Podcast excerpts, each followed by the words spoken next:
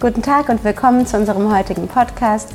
Mein Name ist Marina Kosiba, ich bin Ärztin an der Uniklinik in Frankfurt und mein Gast ist heute Herr Privatdozent Dr. Mackreiter aus Wien, mit dem ich über das Management der Patientenbedürfnisse, die Best Practice Wasserdampftherapie sprechen möchte.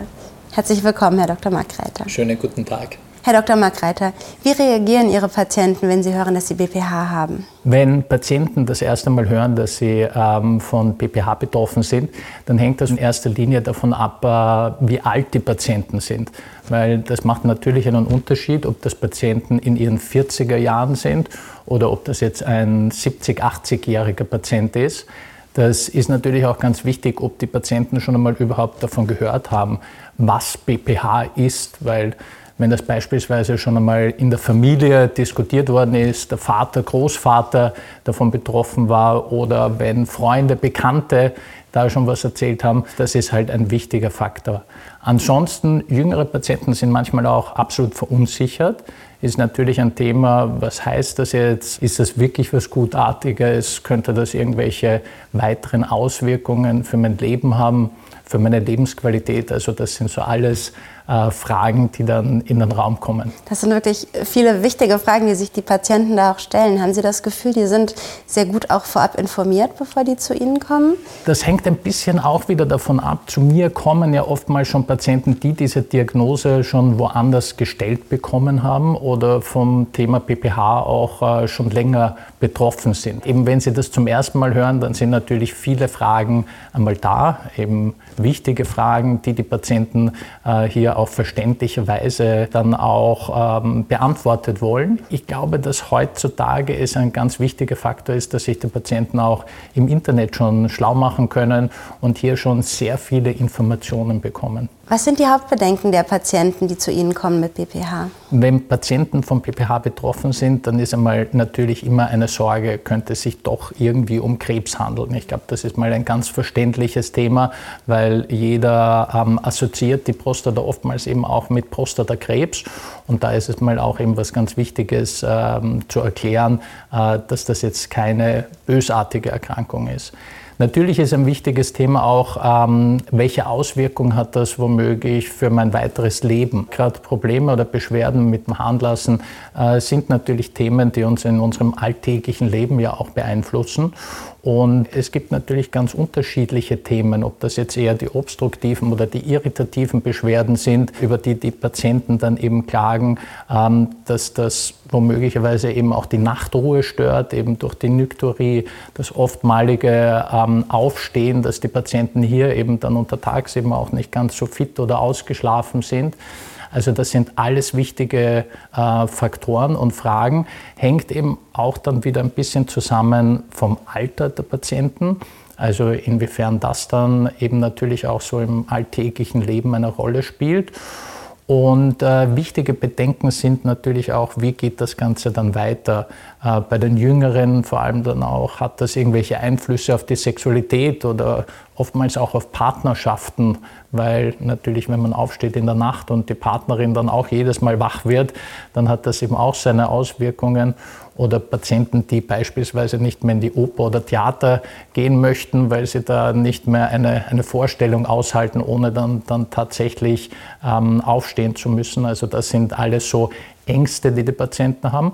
Und äh, last but not least natürlich auch, was gibt es für eine Therapie und wie entscheidend oder wie invasiv bzw. welche Auswirkungen hat dann eine Therapie dieser Veränderung. Und wie gehen Sie dann auf die Ängste und Bedürfnisse der Patienten ein? Also ich denke, etwas ganz Wichtiges ist sowieso immer für uns Ärzte, wir müssen einmal zuhören.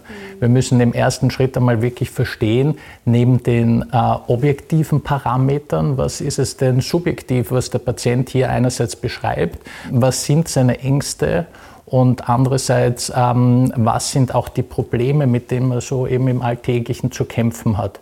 Und äh, ich denke, etwas auch ganz Wichtiges ist es, äh, mit den Patienten dann schon einmal auch, äh, wenn man in Richtung Therapien äh, überlegt oder mal die Patienten über die Therapien aufklärt, auch Ziele zu definieren und zu verstehen, was die Ziele des Patienten sind oder welche Aspekte dem Patienten auch ganz wichtig sind, weil das natürlich dann auch wegweisend für die unterschiedlichen Therapieoptionen äh, ist.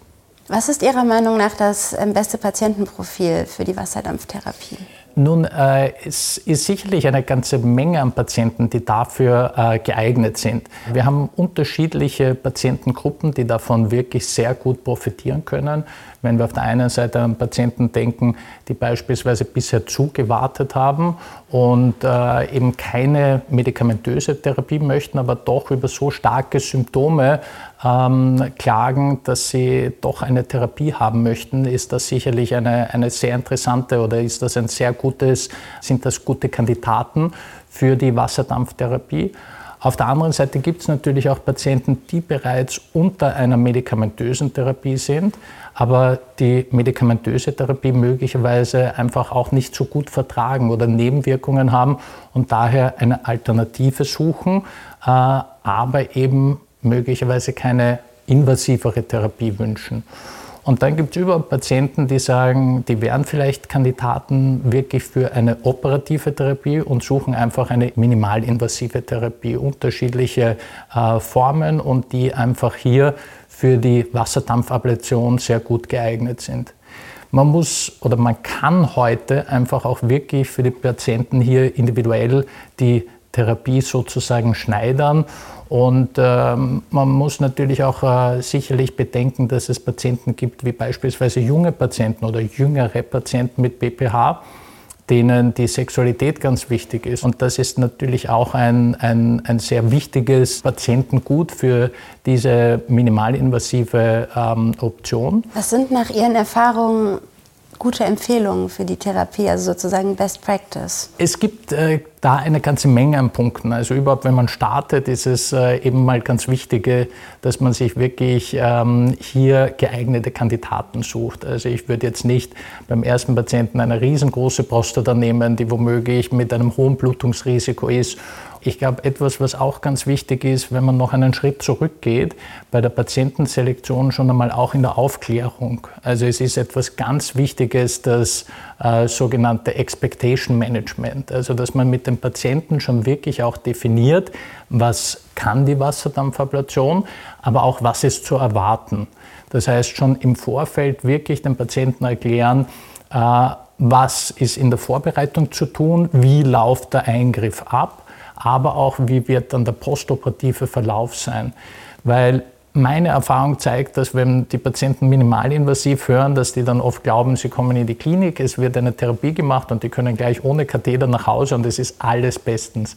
Also man muss die Patienten schon darüber aufklären, dass auch wenn es minimalinvasiv ist, dass es einfach eine Zeit dauert, bis sich dann diese positive Wirkung auch einstellt. Also das ist ganz wichtig, denke ich mir, am Anfang, wenn man die Patienten über den Eingriff aufklärt. Ganz wichtig halte ich es auch, dass man die Patienten ähm, über alle möglichen Therapieoptionen ausreichend aufklärt. Also dass man ihnen alle Alternativen aufzeigt, äh, von medikamentöser, von operativer, von wirklich den Standardtherapien über die minimalinvasiven Therapien.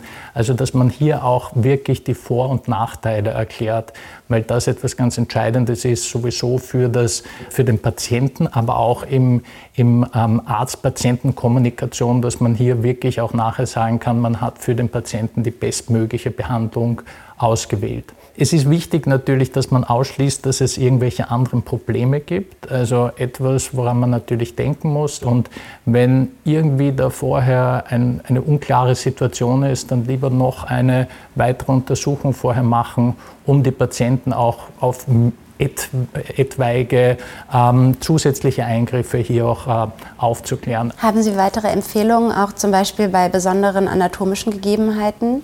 Das ist eine, eine sehr gute und wichtige Frage, weil ganz besonders bei der Wasserdampfablation ein Augenmerk auch ähm, auf Veränderungen am Blasenhals äh, gelegt werden sollte.